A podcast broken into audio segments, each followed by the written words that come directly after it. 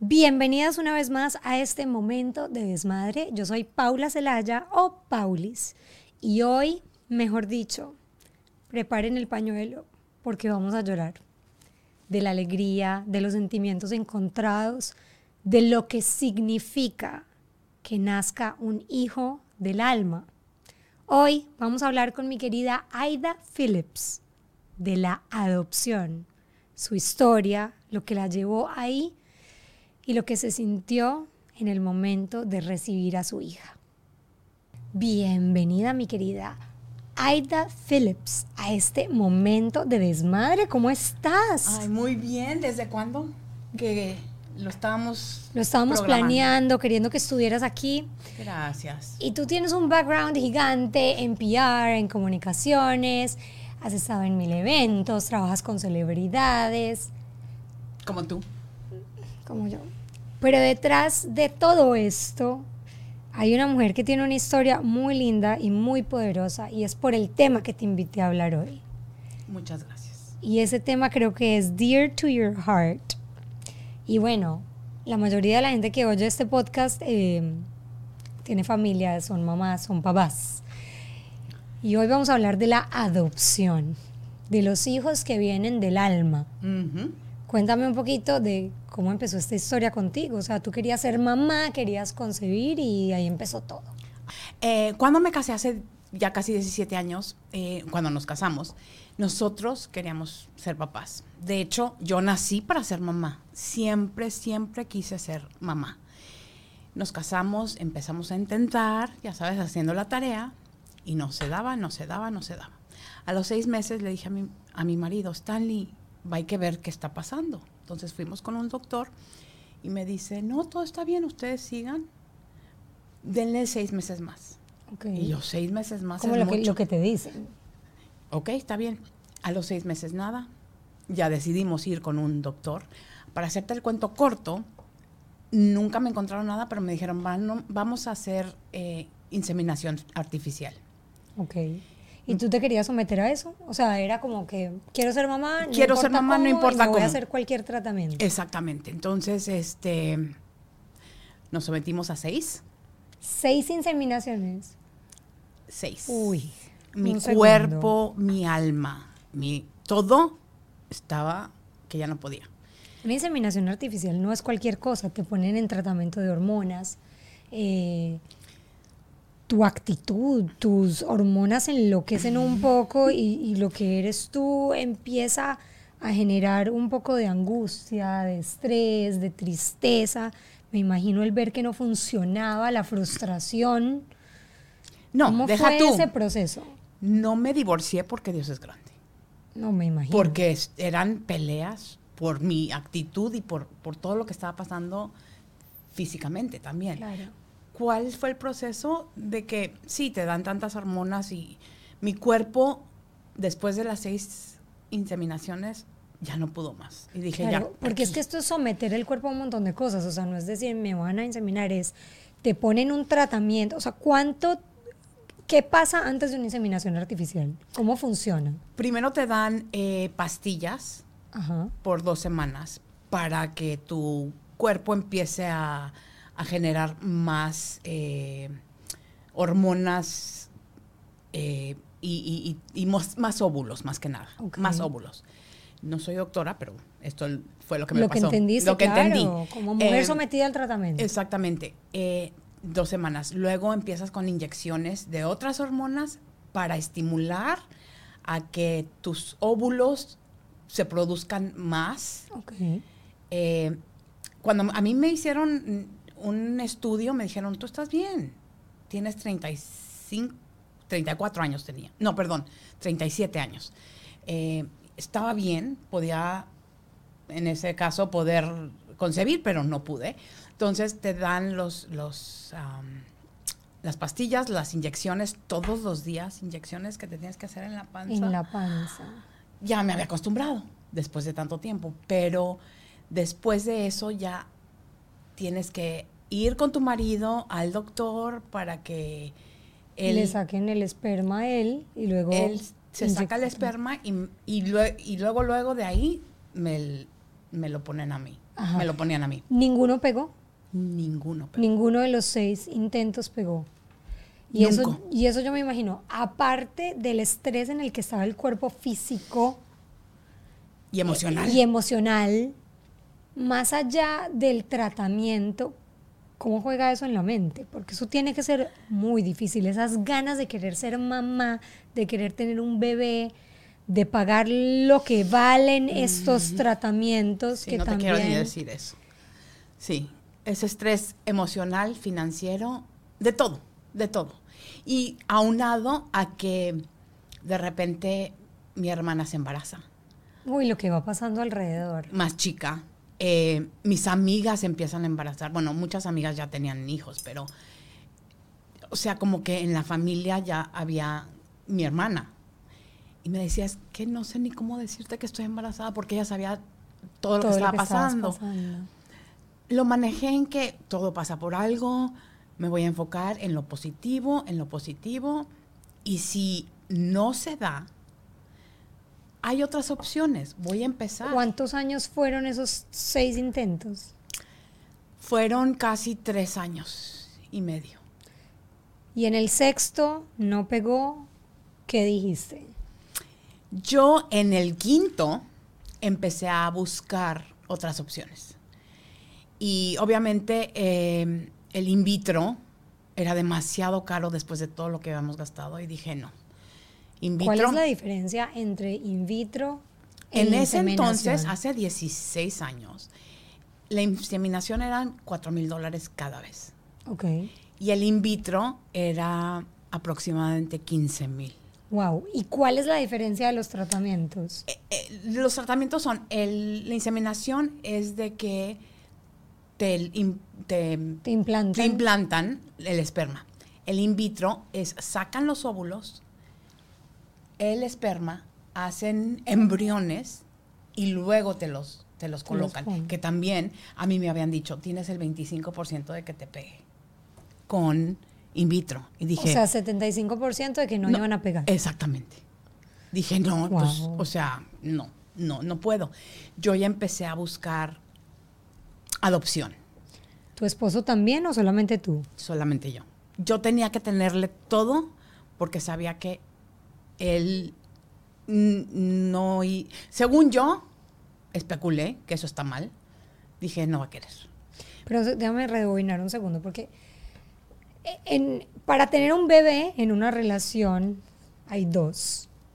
Y si bien la mujer es la que pasa por el tratamiento y todo esto, por amigos que han pasado por la misma situación, entiendo que el hombre lo maneja a su manera, pero también le da muy duro. O sea, lo los afecta un montón. Y al mismo tiempo se sienten muy culpables de lo que está viviendo y pasando su esposa. Ah, no, por supuesto. Y más aún cuando los doctores nos decían, es que ninguno de los dos tiene infertilidad. Hay algo que no sabemos explicarlo. Y todos me decían, ay, es que espérate, vas a ver. Estás estresada. Estás estresada. Sí. Pero igual yo quería ser mamá. Entonces empiezo a buscar y llego con mi marido después de la, de la sexta vez que no pegó. Le dije, mira, hay esta opción.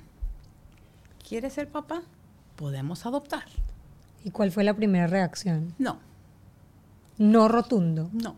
Yo no, yo, yo no quisiera adoptar, quisiera un hijo, Mío. una hija mía. Le dije, pero es que eh, va a ser nuestro. Me tardé. Y nunca pensaron, pregunta, en el vientre en alquiler, una subrogación. Yo sé, vale un montón de plata, pero en, en- eh, por allá si atrás. el in vitro se nos hacía, bueno, a mí Muy carísimo. carísimo, yo vendería mi alma para hacerlo, pero no, Eh, tampoco.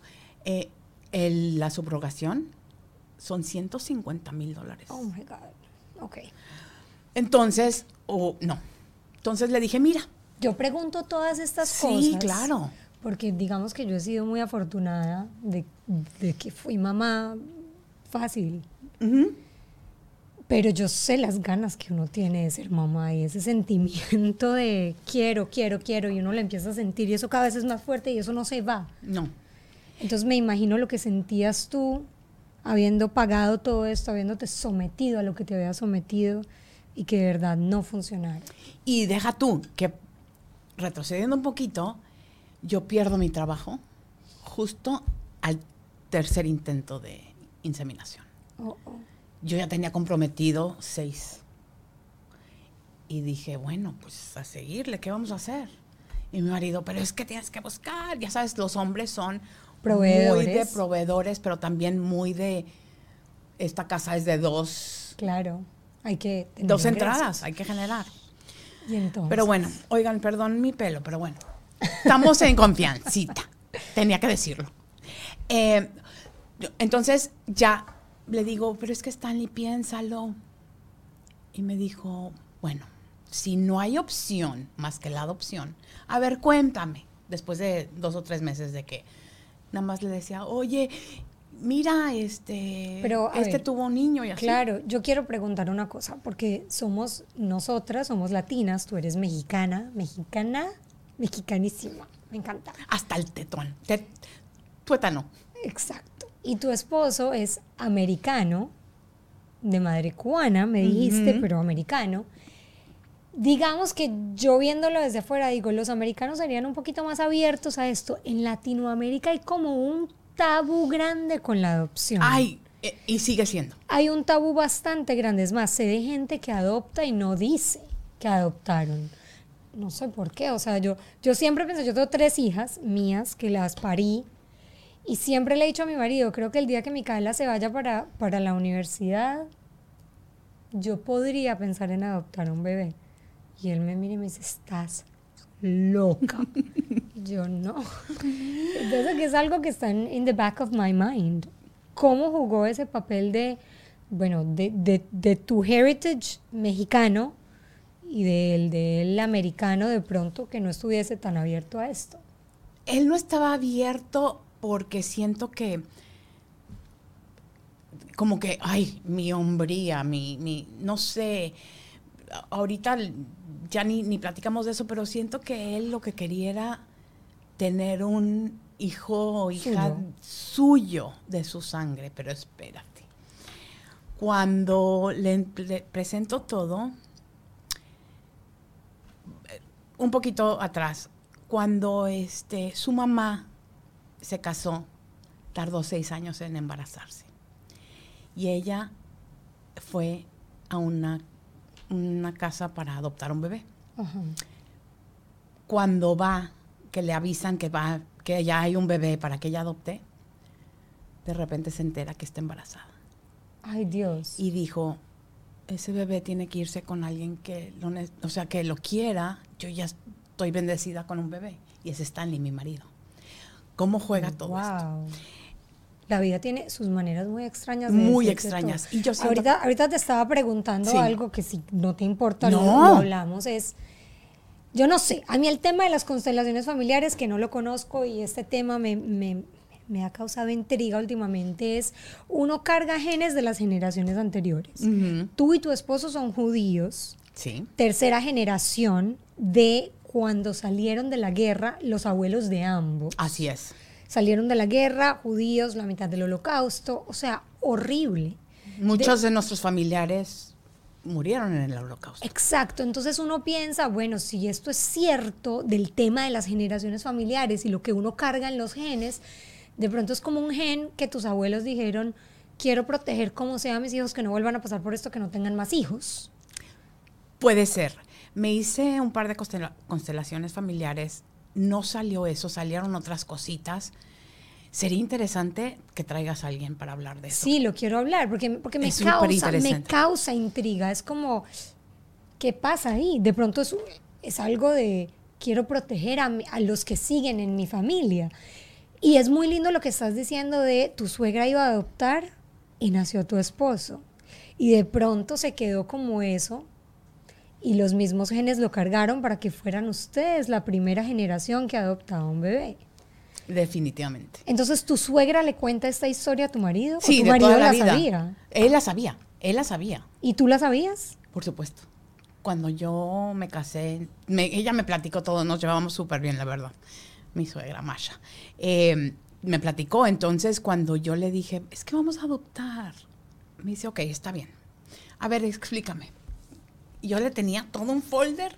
Mira, esto es Rusia, esto es eh, México, aquí hay en Venezuela. Y Rusia, cuando estaba platicándole, salió en las noticias, se cierran todas las adopciones en Rusia porque una mamá regresó a su hijo adoptivo a Rusia porque ya no lo aguantó. Ay, Dios mío. Horrible, horrible. Y la pregunta es, ¿es más fácil adoptar afuera? Por eso la gente primero se va a tratar de adoptar en otros países. Y eso es algo que te voy a platicar. Cuando yo estaba viendo todo esto, obviamente español es mi primer idioma, hablo perfecto inglés, lo entiendo perfecto, pero yo como que quería todo en español y no había nada. Todo era más que nada en inglés. Dije, ok, yo dije, es que necesitamos educar a la gente, porque en nuestros países latinos, como dices tú, es un tabú. Es un tabú la adopción. Definitivamente. Qué tristeza. Sí. En Colombia se veía mucho, cambiaron un poco las leyes, lo cual afecta a los niños que necesitan tener un hogar venían muchos extranjeros a adoptar en Colombia. Yo tengo varias amigas que adoptaron en Colombia. sí. Iban muchísimos. Muchísima gente, sí. Yo no vi Colombia porque me desilusioné de Rusia. Y luego en México me pedían que viviera tres años allá con el bebé porque quieren checar que esté bien. ¿Cuál? O sea... ¿Estás de acuerdo? Estoy de acuerdo con eso. Hay que cuidar a los niños. Pero dije, no, ¿sabes qué? Voy a hacerlo aquí. En Estados Unidos. En Estados Unidos, porque va a ser más fácil, según yo. Y no. Y no fue más fácil. Bueno, eh, al principio lo primero que tienes que hacer es eh, que te hagan un estudio de casa, una psicóloga específica para la adopción.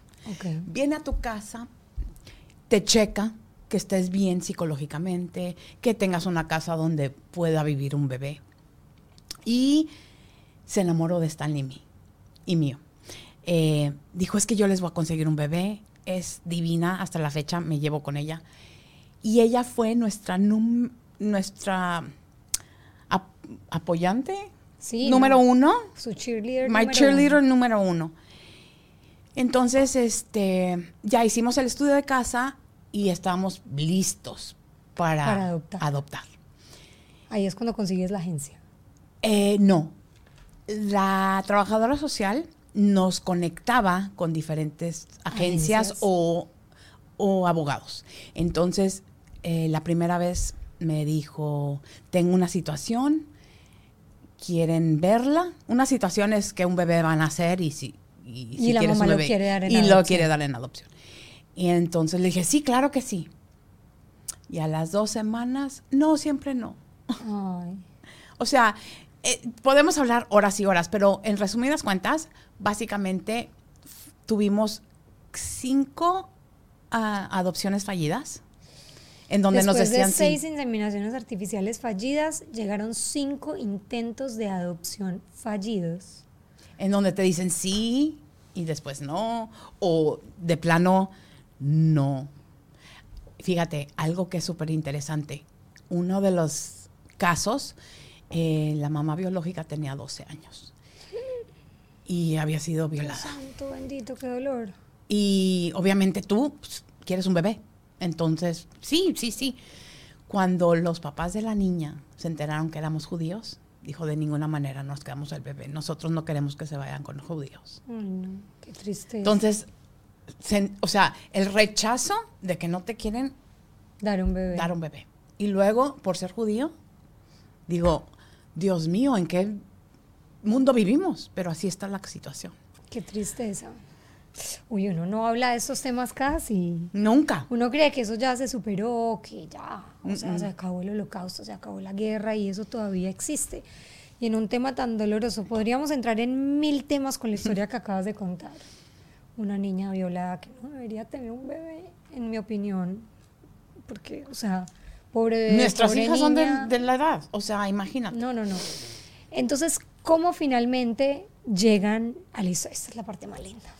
Denise, nuestra trabajadora social, eh, me llama un día, yo estaba en Univision, en Despierta América, de hecho, y me habla y yo cada vez que me llamaba ella, dejaba lo- corrías. corría y, a- y contestaba. Claro. Entonces me dice, Aida, ¿qué crees? Tengo una situación, es en, en el norte de Florida. ¿Estás lista? Dile a Stanley que se vengan hoy a las 12 del día, O sea, el mismo día. el mismo día. Lo bueno es de que estaba cerquita de mi casa. Entonces me, O sea, pero, pero es así, que te llaman de un momento a otro, vente. te y llaman, sí, vente, porque ya vieron a cuatro familias más o cuatro parejas más y hoy deciden a quién le dan el bebé. Ay, no. Dios, qué estrés. Y a uno que le pasa en el corazón. Imagínate. Pero tú en ese momento no sentiste algo diferente a todas las otras veces, las inseminaciones, las- los casos fallidos. No, sentiste no hasta que los conocí. dentro de ti? No. No, hasta que los dijiste, no conocí. me ilusiono, yo No no me, me ilu- ilusiono. Sí, yo decía, no me puedo ilu- ilusionar, o sea, no. Vamos, entramos Stanley y yo a, a la oficina de esta abogada y llegan los papás biológicos. O sea, conociste al papá y a la mamá. a los dos. En persona. En persona, como te estoy tocando aquí. No, ay, ay, pobres papás. Pues no. O sea, si me pongo en, le- si me pongo Yo siempre me pongo en el su lugar. de ellos, ¿qué se sentirá entrevistar a los que se van a llevar a tu bebé? Ay, Dios. Sí. Llegan y los vimos y ahí sí sentí como, no sé, como... Como una electricidad. Electricidad. Los vi tan vulnerables. Nos sentamos y empezamos a platicar. A ver, cuéntenme, nos decían su vida y nosotros a ellos, con la abogada ahí y, y la trabajadora social estaba en el teléfono, me acuerdo. Ah, Platicamos como una hora, nada más. Eh, americanos. Americanos. Y de descendencia mm, alemana e irlandés. Ok, Por eso mi hija es como es. es divino. Y ellos, ahorita les voy a contar, pero ellos son mis ángeles en la tierra. Y gracias a ellos soy mamá. De verdad. No me voy a poner a llorar, pero casi, casi. No. Porque eso me, me enternece mucho. Pero ¿qué pasó? Porque bueno, estamos hablando del proceso y de lo que vas a inspirar con esta entrevista a... Hay maneras de ser mamá. Y de pronto la manera no es estando en embarazo, como no lo pintan en los cuentos de hadas, sino como que un bebé que realmente no puede estar con una familia esté. Mi pregunta es, el de verdad reunirte con esos papás biológicos y que se tomaran el tiempo de conocer a los que serían los papás en la vida de ese bebé, eso dice mucho. O sea, había amor, no era un bebé que no tenía Eh, no, amor. por era una- supuesto. Era una, bebé que tenía amor. Por supuesto que tenía amor y después de platicar con ellos, la abogada les dijo, ah, para esto la mamá biológica dijo, ya sabemos a quién se lo vamos a dar. Estando con ustedes. Sí. Y dice la abogada, no, no, no diga nada, sálganse, platíquenlo y ahorita regresan y nos avisan. Ok. Estuvieron 10 minutos, regresaron, dijeron, es que ustedes van a ser los papás de, de este bebé, porque no- ni sabíamos que era niña en ese entonces. Ay, no, sí. ¿Cuánto, ¿Cuánto tenía de embarazo? Cinco meses y no sabía todavía. Por la cuestión en la que estaba, no había tenido Tratamiento, tratamiento, médico. trámiento mm, médico sí, pero médico. seguime- seguimiento médico. O sea, no se hizo el ultrasonido hasta ya casi los siete meses, ocho Wow. meses. Entonces regresan. No, no, no. Cuando nos dijeron eso, O sea, no, yo quiero que me describas el momento. Entraron a la oficina y ustedes ahí sentados, tu esposo Así. y tú. pero sentaditos así, muy monos, y de repente ellos aquí, van a ser ustedes los papás de este bebé.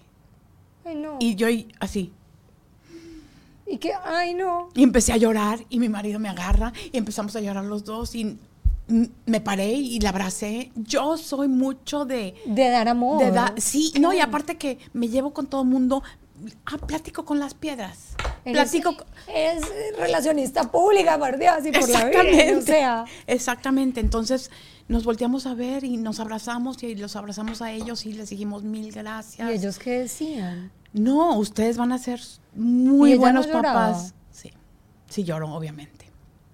Obviamente sí lloró y el papá biológico era jovencito, ella no tanto, pero también como que se le aguaron los ojos y les dijimos que muchísimas gracias por esta bendición y este regalo tan grande.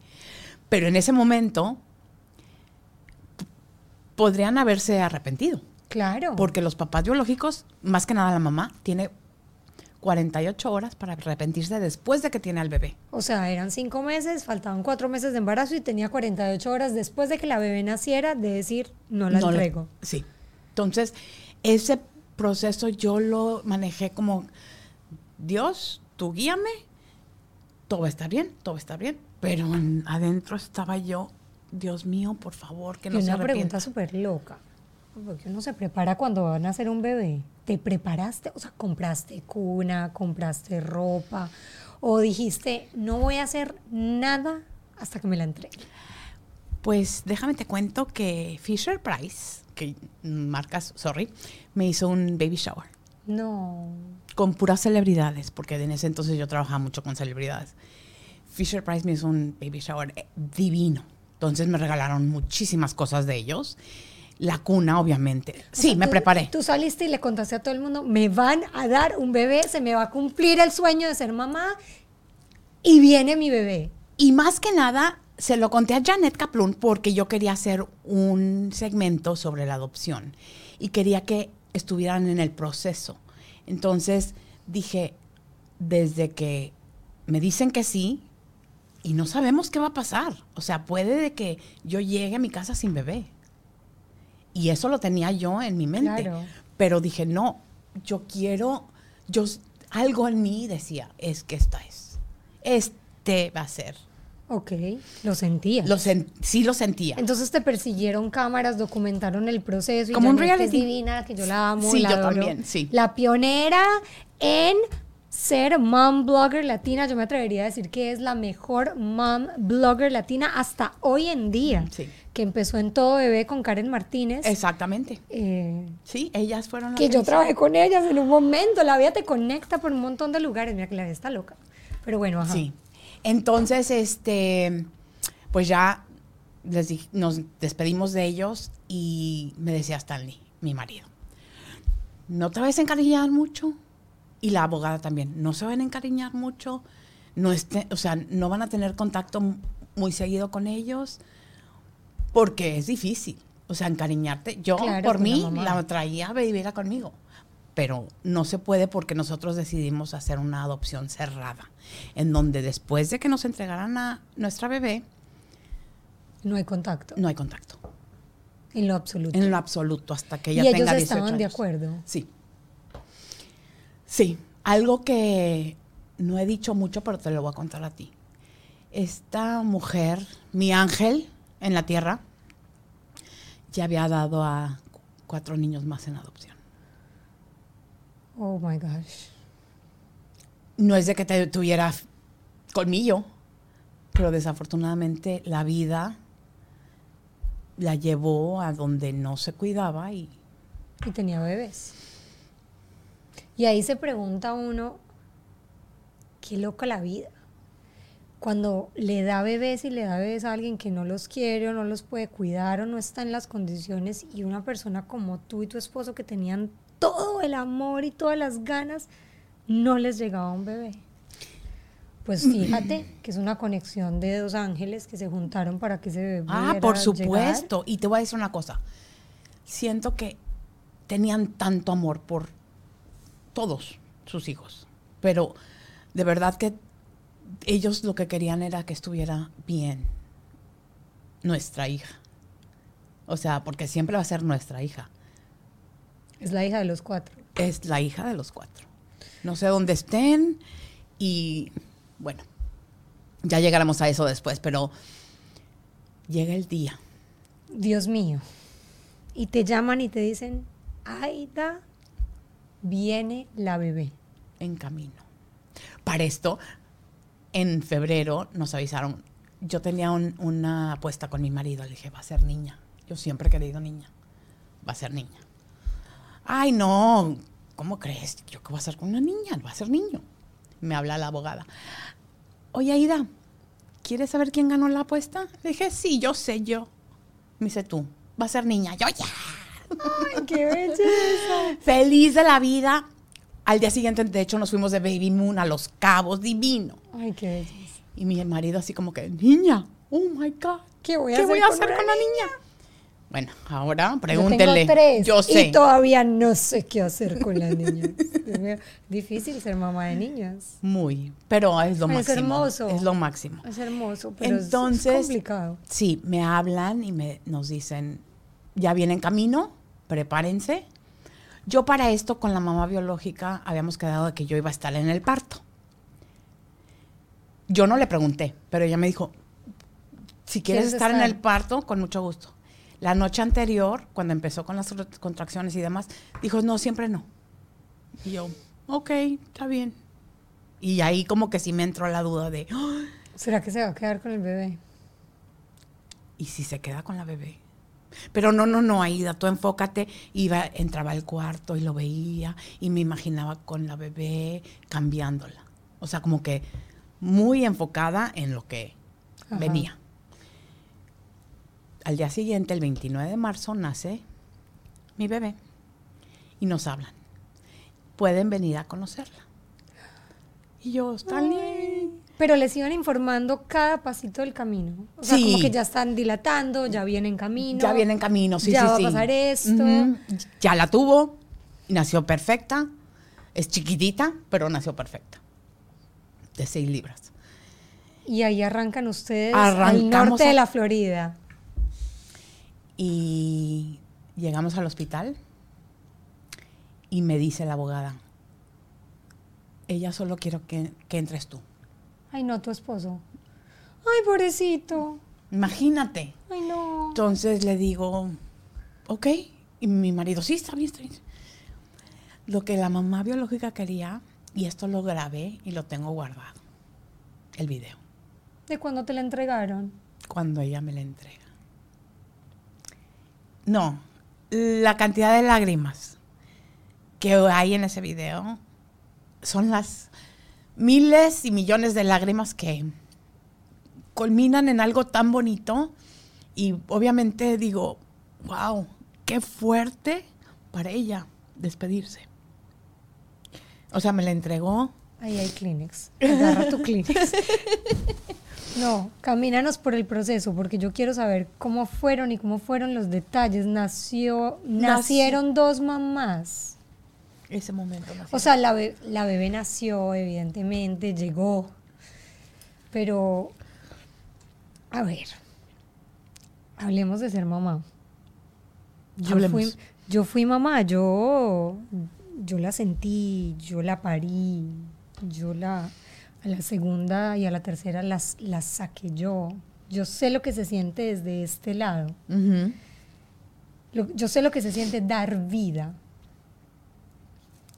¿Qué se siente recibir esa vida como de las manos de cómo llamas tú tu ángel? O sea, ¿cómo fue ese momento? Eh, no te puedo explicar la paz y el amor que yo sentía por esta mujer. Y obviamente por mi hija. Pero, ay, todo me temblaba. Estaba yo tan emocionada, pero recuerda, todavía podía ella arrepentirse. Arrepentirse. Entonces entraste y ella tenía la bebé cargada. Entré con la abogada Ajá. y la bebé estaba en su cunita. Ok. le estaban, eh, le, le daban eh, botella, Ajá, fórmula. fórmula, eh, por lo de la conexión Claro. con la, con la mamá biológica. Estaba en la cunita y la mamá biológica estaba sentada en el reposet y entré y la abracé, Abrazaste a la mamá antes de tocar a la bebé. obviamente. Eso fue un instinto, fue lo que... ¿Miraste Hice. a la bebé o sencillamente No. corriste a abrazar a la mamá? Corrí a abrazarla a ella. Porque yo sabía que ella iba a tener esa bebé por todo el resto de su vida. Claro. ¿Y qué, y qué dijiste? Entonces, no dije nada. La abracé y empecé a llorar. Y ella empezó a llorar. Me dijo, it's okay. Todo va a estar bien. Le dije, ¿segura? Me dice, sí. Ven a conocer a tu hija. Y me la presenta. Y O sea, yo, la, la agarró ella y te la dio a ti. la agarró ella primero le dijo, te amo, te voy a presentar a tu mamá. Ay, Y me no. la entregó. Ay, no, yo le dije que vamos a llorar. Ay, carajo, qué horror. Eso tiene que Por ser eso, muy duro. por eso me gusta hablar más de relaciones públicas porque eso no me hace llorar. Pero esta es mi pasión. Esta es mi pasión. No, Yo- eso es lo que Dios te puso en misión en la vida. Ay, caramba, se me recuerda aquí. No importa. ¿Y qué sentiste cuando cargaste la bebé? O sea, te la dio esta mamá. Uy, yo creo que en ese momento es como si te hubieran dicho, estás embarazada, es positivo, sentiste la primera patada, la contracción, nació, la pariste y te la dieron en la mano. En Así un es, segundo. en un segundo. En mil, milésimas de segundo. Me la entrega, la cargo, me la pongo al pecho. En el corazón. en el corazón. Y te lo juro, la bebé estaba despierta, o sea, acababa de comer, pero estaba despierta. Cuando me la pongo, me volteé a ver así, Ay. como que sabía, como que sabía. Y fue una conexión increíble. Y yo, sí, sí se va a venir conmigo a mi casa, sí se va a venir conmigo a mi casa, me tengo que esperar otro día más, ¿ok? Y en eso ya le dice la abogada, tiene que pasar Stanley para que la conozca. Entonces ya entra mi marido. No, no te quiero decir. ¿Cómo fue ¿Cómo eso? O sea, fue? la tenías tú cargada. Yo la tenía cargada. Y entró él, abraza a la mamá Ah, biológica. También, el mismo instinto. Y al papá biológico, que ella había entrado también. Ajá. O sea, primero estábamos nosotras dos Ajá. con la abogada. Ajá. Sí, la abogada siempre tenía que estar ahí. Pero llega mi marido, abraza a la mamá biológica, al papá biológico. Yo abrazo al papá biológico cargando a, a mi bebé. Y, y luego viene y empieza a llorar y llorar y llorar. Tu marido. Mi marido y yo también. Cargando es que está la bebé. perfecta. Ya se la di a él. Está perfecta, está perfecta. Y yo voy a hacer una pregunta que creo que mucha gente que esté pensando en adoptar, pero tenga susto, porque yo me imagino que eso da susto y tiene muchas preguntas, debe ser si se siente como que es tu hijo cuando te lo entregan. Automáticamente. Automáticamente. O sea, No hay- sentiste que era tuya ahí.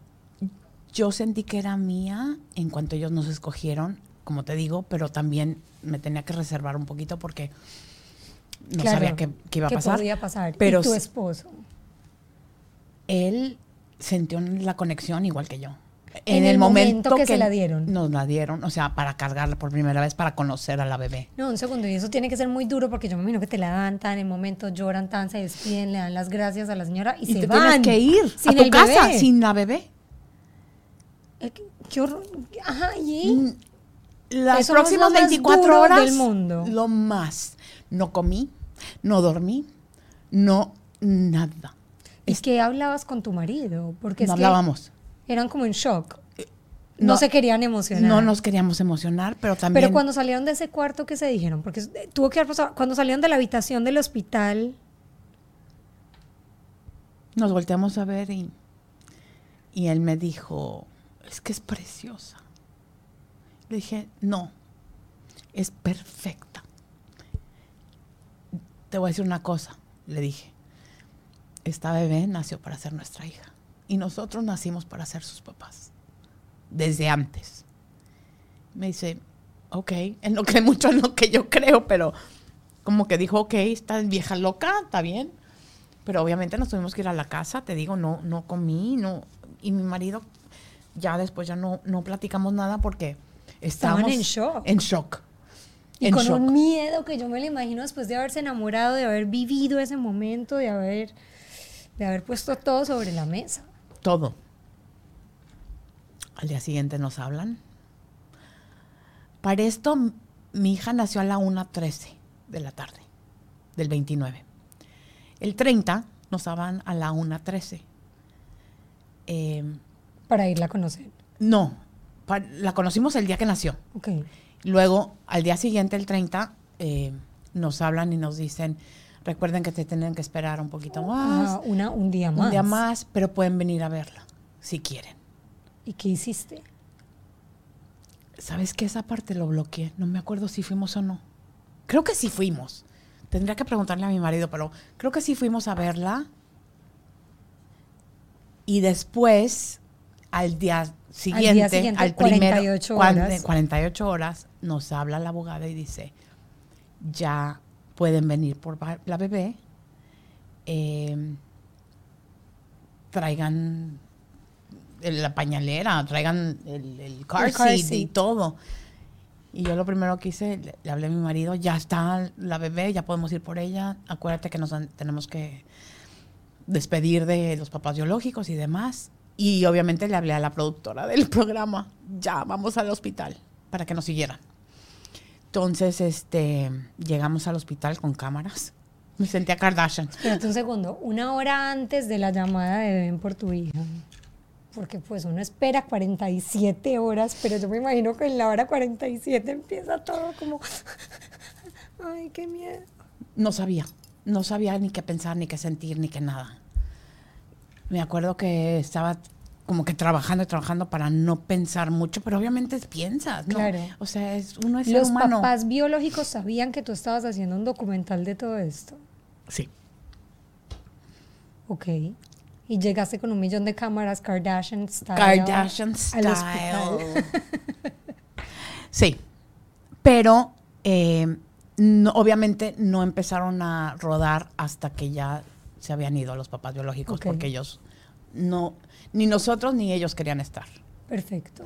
Entonces, este, pero ya llegamos, Stanley y yo, nos despedimos de ellos, lloramos ¿Y otra cómo vez. fue esa despedida? O sea, algo que ella te haya dicho, que tú digas, esto se quedará conmigo para siempre. Gracias. Lo que me dijo el papá biológico siempre se me va a quedar. Gracias por aceptar este regalo. Y la mamá biológica no podía hablar. O sea, estaba llorando y demás, pero le escribió una carta A la niña. a la niña, que la tenemos obviamente, y sale en el documental, bueno, en el programa. Y se la has dado a la niña. Mira, yo se la he leído eh, de chiquita. Ya después vamos a tener que hacer una segunda episodio de esto porque es largo de contar, pero básicamente ella sabe que es adoptada. Adoptada. claro. Sí, desde el día uno y sabe que yo voy a diferentes programas de televisión, Y lo podcast y, lo hablo. Y ella siempre me dice, es que yo tengo que estar. en-". Claro que tiene que estar. Hay que hacer un, un- un podcast con ella. Sí. Pero ya cuando fuimos por la niña, eh, nos despedimos, la abrazamos, le regalaron un peluche, un osito de peluche, eh, la carta. Y yo creo que dije gracias 50 veces. Y mi marido igual. Gracias, gracias, gracias, gracias. Thank you, thank you, thank you, thank you. O sea, se van y empezamos a grabar. Y yo lloré, y lloré, y lloré. Y mi marido lloré, y lloré. y yo con la bebé. Y la, y la veía y la... eh, Fue el minuto que cambió mi vida. Claro. Nacidos del alma. Así se llama tu iniciativa, tu programa, tu, tu why. Mi guay. Así es. ¿Qué quieres lograr con Nacidos del alma? Nacidos del alma, eh, que la adopción sea hablada como si estás hablando del agua. Que todo mundo no tenga miedo de hablar de la adopción, que no tenga miedo de, de adoptar. Y más que nada, darle a la gente y a la vida un poquito de mi felicidad, ayudándonos en el proceso de adopción, llevándolos de la mano nosotros no cobramos y saltándose barreras que me tocaron a mí. O sea, facilitándoles un poquito el camino de la adopción que no lo tuve yo. Claro. Bueno, que sean más familias las que puedan adoptar. que sean más bebés los que tengan un hogar hermoso como el que tú le has dado a tu hija, que es bella, es hermosa. La verdad que sí. Ahí no Es- tengo yo nada que ver. Es, es una rubia de ojos claros, la niña más linda del mundo, y solamente con esos abrazos y esos besos que te da, que uno Su ve en tus redes, es qué tan grande ese amor y que realmente nació del alma. Así es. Y les voy a decir una cosa. Milana se llama mi hija. Se llama Milana Hope. Milana quiere... Milana Hope. Milana Hope. Milana quiere decir regalo de Dios y afortunada en eslovaco. Y Hope, obviamente esperanza, porque nunca dejamos de tener esperanza de ser, ser papás. Y bueno, ¿y qué se siente ser mamá? Ay, lo máximo. Cada segundo lo gozo.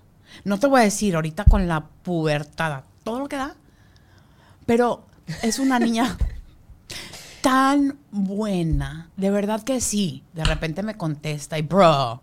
Y yo, ¿qué es bro? Ay, sí, pasamos ¿Qué de es ser mamás a ser bro. Sí. Bro. Y luego me dice, ¿hacemos TikTok? Ay, no, mejor TikTok no. Mejor un Be Real. Y mejor un Y uno, se, Snapchat. y uno se enamora de todas las etapas. de todas, cada una de las etapas, de verdad que es mi compañera, la amo con toda mi alma y deberías de ver al papá. No Enamorado O sea, totalmente. totalmente. El que yo no sé qué voy a hacer con una niña. Claro. Pregúntale qué hizo con la niña. Enamorado. Las niñas son del papá. Totalmente. Déjame decirte que yo siempre me quedé con las ganas de tener el varoncito porque yo quería a alguien que, que me apapuchara como apapachan mis niñas A su papá. a su papá. No hay nada más hermoso que ser mamá y sea como sea que lleguen a nosotros. Así es. Gracias por venir hoy, Gracias a ti. por mostrarnos su proyecto de Nacidos del Alma Gracias. y feliz Día de la Madre forever. Forever. Síganla, arroba Aida Phillips y arroba nacidos del Nacidos alma. del Alma. Y bueno, y a mí, Paulis, mi a mami. Y esto fue Momento de Desmadre. Nos vemos la próxima semana. Mm.